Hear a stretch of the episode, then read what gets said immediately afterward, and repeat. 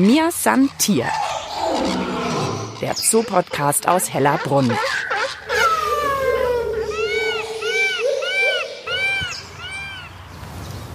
Man hört richtig viel Vogelgezwitscher. Dazu habe ich hier ein Blumenmeer, auf das ich hier von unserem Pfad schaue. Ich habe Salbei und Thymian schon gesehen, aber auch gerochen. Es waren wirklich tolle Gerüche in der Luft. Und das Ganze ist aber nicht im Tierpark Hellerbrunn. Aber ihr seid natürlich trotzdem bei Mir Santiert, dem Zoo-Podcast aus Hellerbrunn. Diesmal wieder mit mir, Mischa Rautz. Ich bin heute aber etwa 10 Kilometer weiter nördlich in München unterwegs erstmal in der Allacher Heide im Naturschutzgebiet.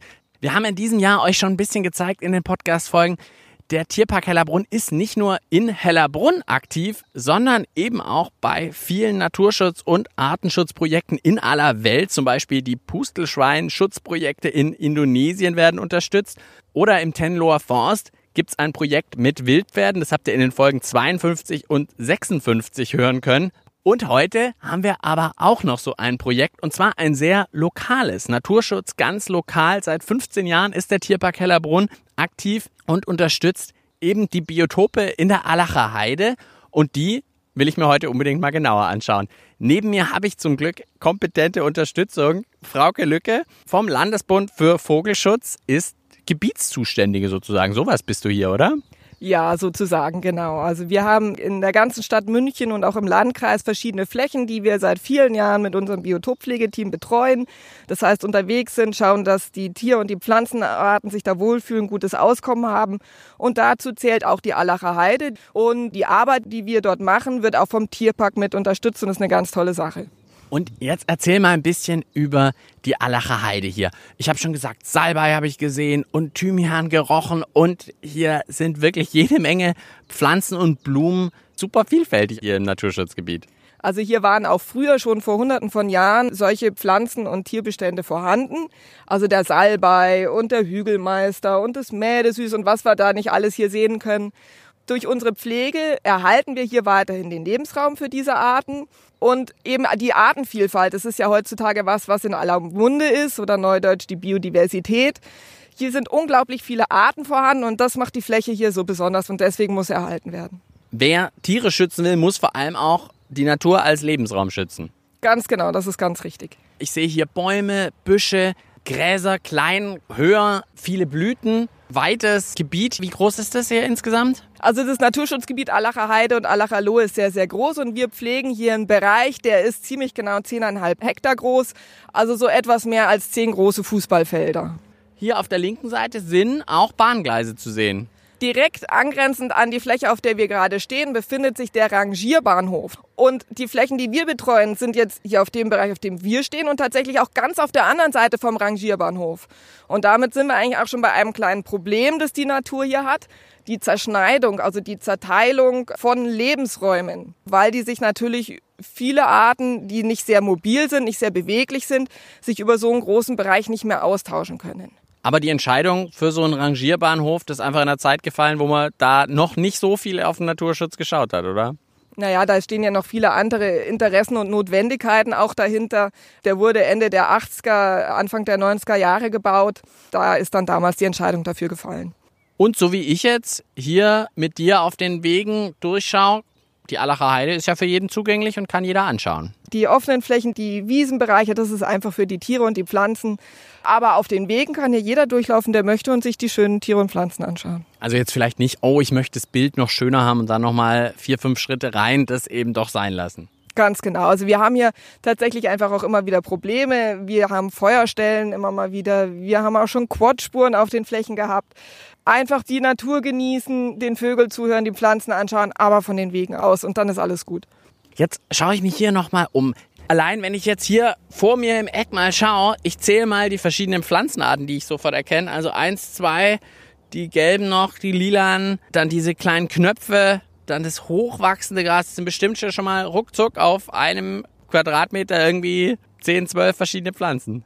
Wenn wir jetzt auf einen anderen Bereich in der Fläche gehen, dann sehen wir da wieder ganz andere Arten. Wir haben einen weißen Klee, wir haben Bergklee, wir haben Klappertopf, wir haben Hahnenfuß, wir haben die Witwenblume, Natternkopf. Ja, also ich Jede, jede Menge, okay. Und das führt natürlich auch, je vielfältiger da die Pflanzenwelt ist, desto vielfältiger kann auch wieder die Tierwelt sein. Zum Beispiel, wenn man jetzt an die Wildbienen denkt. Es gibt ja unzählige Arten von Wildbienen und manche sind ganz arg spezialisiert und gehen eben nur an eine bestimmte Blumenart oder an eine kleine Gruppe von Blumenarten ran und die brauchen dann eben solche Flächen. Es gibt viele Insektenarten, die mit speziellen Pflanzen vergesellschaftet sind, also auf die angewiesen sind. Wir haben zum Beispiel die Schwalbenwurz. Und da gibt es eine ganz spezielle Wanze, die braucht diese Schwalbenwurz, nämlich die Schwalbenwurzwanze, um überhaupt überleben zu können. Und so gibt es ganz viele verschiedene Beispiele. Es gibt den Idas-Bläuling, das ist ein kleiner blauer Schmetterling, der ganz dolle schillert. Der braucht Schmetterlingsblüten, also hier den Hornklee und den Hufeisenklee und eine spezielle Ameisenart, damit er überhaupt hier überleben kann und Eier legen und Raupen schlüpfen und wieder ein Schmetterling fliegen kann. Und so gibt's unzählige Beispiele und deswegen sind diese Flächen so wichtig, weil diese Arten, die so ganz spezielle Ansprüche haben, hier leben können. Also hier gutes Gebiet dann für Schmetterlinge. Was sind sonst noch für Tiere, für die ihr hier so richtig gut sorgt? Ja, also vorhin haben wir es mal rascheln gehört, als wir hierher gelaufen sind. Zum Beispiel die Zauneidechsen kommen hier vor. Die Männchen sind in diesem schönen, schillernden Grün. Also dann kann man die noch einigermaßen gut erkennen. Die sind ja recht heimlich. Oft hört man sie nur so davonhuschen. Das ist also eine ganz bedeutende Art hier. Wir haben hier verschiedene Heuschrecken. Zum Beispiel auch die, ja, das sind immer ganz lustige Namen. Die blauflügelige Ödlandschrecke die also auch wirklich auf der roten Liste ist, also stark bedroht, stark gefährdet ist. Dann laufen wir einfach noch mal ein bisschen weiter in die Allacher Heide rein und dann kannst du mir vielleicht gleich noch erzählen, wie ihr dieses Naturschutzgebiet wirklich schützt und natürlich auch die Vögel, über die haben wir noch gar nicht gesprochen.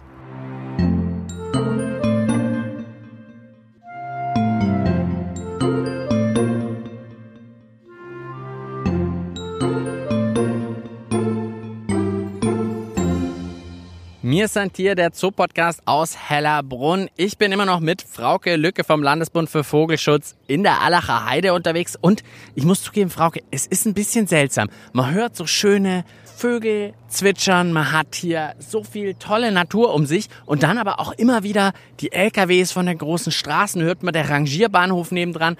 Also da merkt man auch so ein bisschen, warum das nötig ist, dieser Naturschutz hier. Also es ist super schön und gleichzeitig hat man aber auch das, was ihn oft verdrängt, hat man direkt auch noch in den Ohren. Auch wenn man es vielleicht manchmal vergisst, wenn man hier durchläuft. Wir sind immer noch mitten in München und die Straßen sind da, die Bahngleise sind da. Wir sind hier so ein bisschen eingerahmt von dem Ganzen.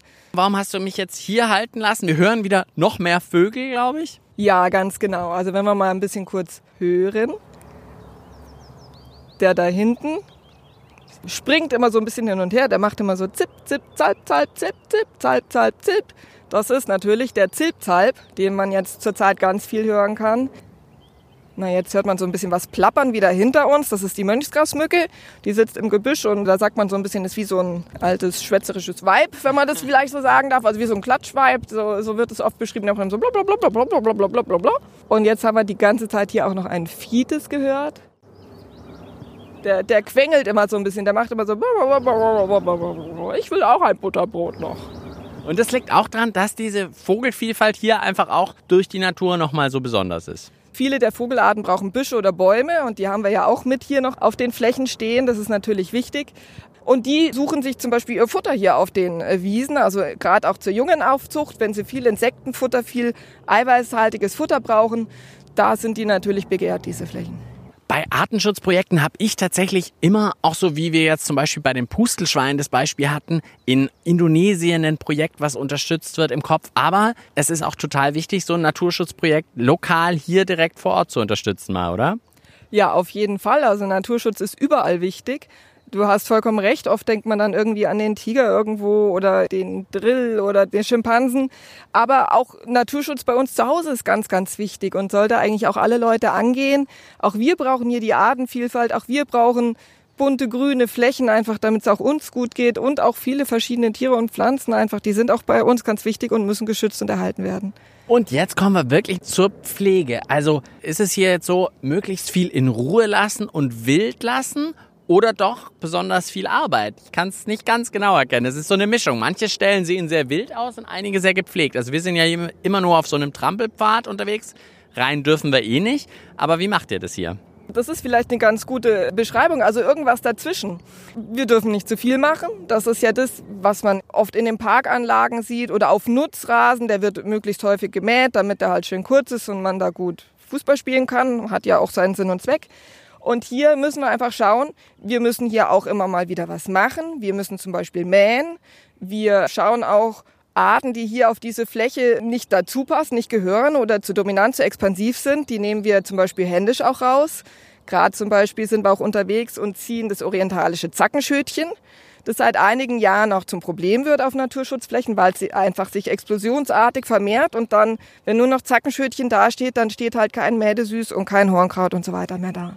Dann schon ein bisschen mähen? Wenn wir gar nicht mähen würden, dann würde das ganze Gras und die ganzen Pflanzen, die das Jahr über aufgewachsen sind, die sterben im Winter ab. Also das Material oben ist ja dann tot, es kippt um, es fällt auf den Boden und wenn das mehrere Jahre passiert, dann kommt so eine richtig dicke Streufilzauflage. Und da kommen dann zum Beispiel nur noch weniger Arten durch. Gar nicht so wenig Arbeit, so ein Naturschutzgebiet. Ja, also wir sind immer ganz gut beschäftigt auf jeden Fall. Wobei das jetzt nicht so ist, dass wir jetzt mehrfach im Jahr diese komplette Fläche mähen, sondern es sind wirklich immer ganz ausgesuchte Bereiche. Man muss das quasi lesen können. Man muss sehen, welche Arten sind da, wo muss man gerade eingreifen, wo nicht. Und da haben wir ein sehr ausgeklügeltes Pflegekonzept schon entwickelt mit den Mitarbeitern und auch mit, mit Fachleuten, dass wir genau wissen, was wir wann machen müssen. Was mich jetzt auch noch total interessiert ist, Ihr sagt, hey, hier haben wir total die große Artenvielfalt, die wollen wir erhalten. Wie kontrolliere ich das denn überhaupt? Das ist ja super schwierig. Ich meine, das sind ja alles Mini. Wir haben den Schmetterling, den blauen Schmetterling habe ich vorhin gerade auf dem Weg nochmal gesehen. Den kann man erkennen zum Glück mal. Da weiß ich, okay, der ist da. Aber ansonsten irgendwelche Kleinstinsekten, die auch super wichtig sind. Wie kontrolliere ich das denn? Wie kriege ich das mit? Also wir können ja auch nicht jedes Jahr und alle Pflanzen- und Tierarten komplett erfassen. Das kann gar niemand. Das ist eigentlich ausgeschlossen, gerade auf so einer großen Fläche. Was wir aber wirklich seit vielen, vielen Jahren haben, also ich glaube mittlerweile seit über 15 Jahren, ist, dass wir alle zwei bis drei Jahre einen Experten haben, der hier über die Flächen geht, der sich genauestens auskennt, weil er die Flächen auch schon sehr lange kennt und der tatsächlich dann jede Art, und ich würde sagen, er erwischt fast jede Art, die hier wächst und beurteilt, wie oft die hier vorkommt. Und damit haben wir über die Jahre dann schon eine Kontrolle oder können beurteilen, sind unsere Pflegemaßnahmen richtig oder sollten wir die irgendwie ändern. Also wirklich ein sehr lokales Arten- und Naturschutzprojekt, was der Tierpark unterstützt und wo man wirklich super viel sehen kann, was es bringt, so eine Landschaft zu schützen und zu unterstützen. Noch ein Satz von dir, wie kann man euch denn noch unterstützen? Ja, also wir haben, wie ihr vielleicht gehört habt, wahnsinnig viel zu tun und arbeiten auch ganz viel mit freiwilligen Helferinnen und Helfern zusammen, die uns einfach bei so Kleinarbeiten ganz arg unterstützen, beim Mähgut zusammenrechen oder eben das orientalische Zackenschötchen ziehen, also damit die Fläche hier einfach so bleibt, wie sie ist. Und da freuen wir uns immer wieder über Helfer. Also wer wieder Tierpark helfen will, einfach melden bei dir, oder? Ganz genau, das wär's. Dann vielen, vielen Dank dir fürs Zeigen. Ja, gerne, hat Spaß gemacht. Mir san Tier der Zoo-Podcast aus Hellerbrunn. Einfach zu finden und zu abonnieren auf allen gängigen Podcast-Plattformen wie Spotify und iTunes oder auf der Website des Münchner Tierparks hellerbrunn.de. Ich bin nach meinem Ausflug in die Allacher Heide jetzt im Tierpark Hellerbrunn und auch hier habe ich so ein kleines Biotop entdeckt und zwar bei der Vogelvoliere gibt es ja das Insektenhotel. Lohnt sich auf jeden Fall auch, da mal vorbeizuschauen. Und neben mir als Gesprächspartnerin für den zweiten Teil ist jetzt Biologin Sonja Progert, beim Tierpark zuständig für Umweltbildung und Artenschutz. Hallo Sonja. Hallo und herzlich willkommen, Mischa. Die Allacher Heide war wirklich ziemlich beeindruckend und einfach ein tolles Beispiel dafür, dass man sagt, Gebiets- und Naturschutz führt eben tatsächlich zu Artenschutz. Ja, genau. Uns ist es eben als Tierpark Kellerbrunn auch sehr wichtig, dass wir auch lokale Artenschutzprojekte unterstützen. Und da ist die Allacher Heide einfach ein glänzendes Beispiel. Das ist eine der artenreichsten Biotope in München oder im Raum Münchens. Und wir schlagen damit auch so ein bisschen die Brücke. Der Tierpark Kellerbrunn ist selber ein FFH-Gebiet, also ein Flora-Fauna-Habitat-Gebiet. Und auch hier gibt es sehr viele wilde Pflanzen- und Tierarten auf unserem Gelände. Und uns ist es wichtig, neben dem, dass wir Artenschutzprojekte unterstützen, dass wir auch hier natürlich die Natur vor Ort fördern und schützen. Und das Insektenhotel, das wir uns jetzt hier anschauen wollen, ist da ein ganz gutes Beispiel dafür. Man unterschätzt es ja immer. Man kommt in Tierpark so oft, weil man begeistert ist von, oh, die Löwenanlage, die neue, oder die Elefanten, oder natürlich das ganze Affenhaus, toll. Aber es ist eben auch spannend zu schauen, was ist in dieser kleinen Insektenwelt. Ich schaue jetzt gerade, ich sehe zumindest mal eine strahlend blau leuchtende Libelle und auf jeden Fall noch so einen kleinen Käfer. Also, sobald man so ein kleines Gebiet schafft, wie hier dieses Insektenhotel, das funktioniert sofort. Ja, es ist eigentlich auch mehr wie ein Insektenhotel. Es ist eigentlich ein ganzes Biotop, das hier geschaffen wurde. Natürlich haben wir auch viele natürlich gewachsene Biotope, viele Feuchtbereiche hier im Tierpark Hellerbrunn. Aber hier jetzt vor der Großvoliere haben die Gärtner eben ein ganz vielfältiges Biotop angelegt mit Trockenmauern, mit Nisthilfen für Wildbienen und andere Insektenarten, aber auch einen kleinen Teich als Feuchtbiotop, wo jetzt auch immer wieder eben Libellen zu beobachten sind. Und es gibt Lehmsenken, eben wo Insekten dann auch Nistmaterial finden, um ihre Niströhren zu gestalten. Ich sehe gleich mal bei den Bienen, da ist, glaube ich, hinten diese Baumstämme sozusagen mit den Löchern drin. Viele Wildbienenarten, die nisten eben in Totholz. Da ist tatsächlich gerade eine Biene reingeschlüpft und ich sag dir, in eines der kleinsten Löcher. Ich hätte es gedacht, ich nehme da so ein großes, aber die geht tatsächlich in eines der kleinsten gerade rein. Ja, die Löcher sind absichtlich unterschiedlich groß gestaltet, weil je nach Art muss der Durchmesser auch unterschiedlich groß sein. Die legen dann tatsächlich dort ihre Eier rein und nutzen diese Holzgänge als Bruthöhlen. Was mich jetzt auch an meinen Ausflug in die Allacher Heide erinnert, wie vielfältig die Pflanzenwelt hier drin gleich ist im Insektenhotel. Ja, da legt unser Gärtnerteam immer ganz großen Wert darauf, dass wir auch eine sehr insektenfreundliche Bepflanzung im Tierpark haben. Also in ganz vielen Bereichen haben wir das. Man sieht jetzt hier zum Beispiel rechts, ist, ist Wolfsmilch gepflanzt. Die stellen wir auch auf der Edukationstafel vor. Und das ist eben auch eine Art, die Nahrung für Wildbienen bietet, die immer seltener wird, weil sie ja landläufig eher als Unkraut empfunden wird. Und es gibt ja auch wilder Salbei, der angepflanzt ist und viele andere Arten, die eben ja die heimische Insekten Insektenwelt fördern. Und dann eben auch die Kombination aus diesen Stein und Mauer und gleichzeitig dann doch wieder ein kleiner Tümpel, würde ich jetzt fast sagen. Ja, genau. Wir haben ja auch noch praktisch ein Mini-Feuchtbiotop geschaffen, wo dann auch vielleicht mal gerne eine Ringelnatter reingeht. Und hinten in der Trockenmauer, die direkt an die Voliere anschließt, das ist auch ein guter Rückzugsort für Reptilien, wie zum Beispiel Blindschleichen oder Eidechsen. Der ist auch sehr schön sonnenexponiert, also perfekt für heimische Tiere hier. Dann schauen wir einfach noch ins Mühlendorf. Auch ein bisschen diese heimische Welt wollen wir heute nochmal anschauen und auch vielleicht noch ein paar Tipps, was man für die Biodiversität auch zu Hause machen kann.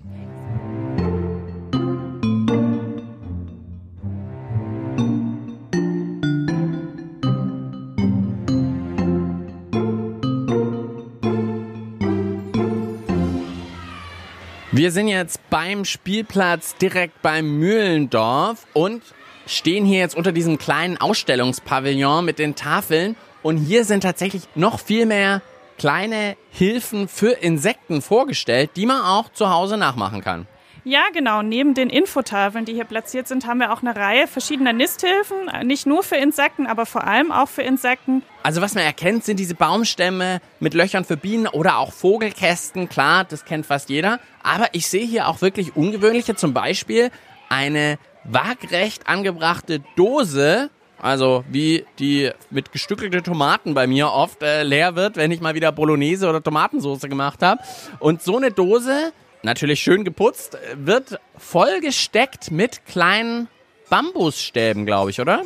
Ja, genau. Das ist eine Nisthilfe für Insekten, die vor allem für Wildbienenarten, die man ganz einfach zu Hause selber machen kann. Die kann man mit Bambusrohr oder mit, auch mit Schilfrohr selber basteln, die einfach eben die Rohre auf die Länge der Dose zurechtschneiden und eben ganz dicht reinpacken. Die Rohre sollten nicht zu groß sein, also der Durchmesser sollte nicht zu groß sein von den Bambushalmen. Einfach mal hier vorbeischauen. Ich glaube, wenn man das sich einmal anschaut hier, dann kriegt man es, glaube ich, auch selber hin. Also auch ein umgedrehter Blumentopf mit Stroh vollgestopft ist hier aufgehängt. Auch das habe ich noch nicht so oft gesehen. Klassischerweise findet man sowas bei Streuobstwiesen. Das sind Nisthilfen vor allem für Ohrenkneifer oder Ohrwürmer.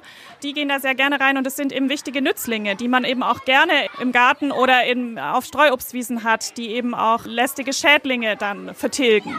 Und das ist was, wo man eben auch die heimische Insektenwelt ganz gut fördern kann.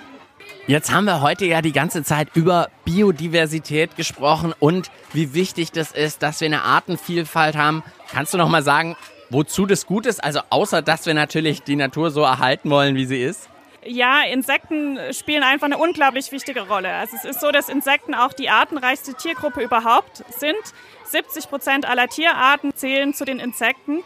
Und Insekten spielen einfach eine essentielle Rolle. Zum einen als Basis der Nahrungskette. Man kennt es auch von den Singvögeln. Ein Großteil unserer heimischen Singvögelarten ernährt sich von Insekten. Alle heimischen Fledermausarten ernähren sich rein von Insekten. Insekten sind aber auch wichtig für den Nährstoffkreislauf. Zum Beispiel im Boden leben auch unglaublich viele Insekten, die organische Materialien zerkleinern und damit Nährstoffe aufbereiten, damit sie anderen Arten zur Verfügung stehen. Aber auch für uns in der Landwirtschaft sind gesunde Böden natürlich essentiell. Also von daher spielen Insekten wirklich eine ganz wichtige Rolle, auch bei Reinigung von Gewässern, bei der natürlichen Schädlingsbekämpfung. Ich hatte es auch gerade eben schon angesprochen bei den Ohrenkneifern. Insekten sind eben nicht nur Schädlinge, sondern teilweise auch Nützlinge. Und natürlich ganz wichtiges Thema Bestäubung. Ohne Bestäubung durch Insekten, das sind nicht nur die Wildbienen, sondern auch viele andere Insektenarten, hätten wir deutlich geringere Erträge in der Landwirtschaft. Und also von daher sind Insekten einfach die Basis von allem eigentlich, kann man so sagen. Tolles Schlusswort. Auf jeden Fall was, was wir mitnehmen und uns merken hier, dass eben der Tierpark nicht nur an die großen Tiere denkt, sage ich mal, die wir eben hier so gerne anschauen, sondern dass es tatsächlich auch um die kleinen geht und auch um lokalen Artenschutz, dass das eben auch ein großes Thema ist, worum sich der Tierpark auch kümmert. Ich hoffe, dass die Zuhörer jetzt alle zu großen Insektenfans werden und sich natürlich für den Schutz der heimischen Fauna und Flora engagieren. Das war's für diesmal. Am Mikrofon verabschiedet sich Mischa Drautz und ich sage bis bald im Tierpark Hellerbrunn oder in der Allacher Heide. Mir samt Tier. Der Zoopodcast aus Hellerbrunn.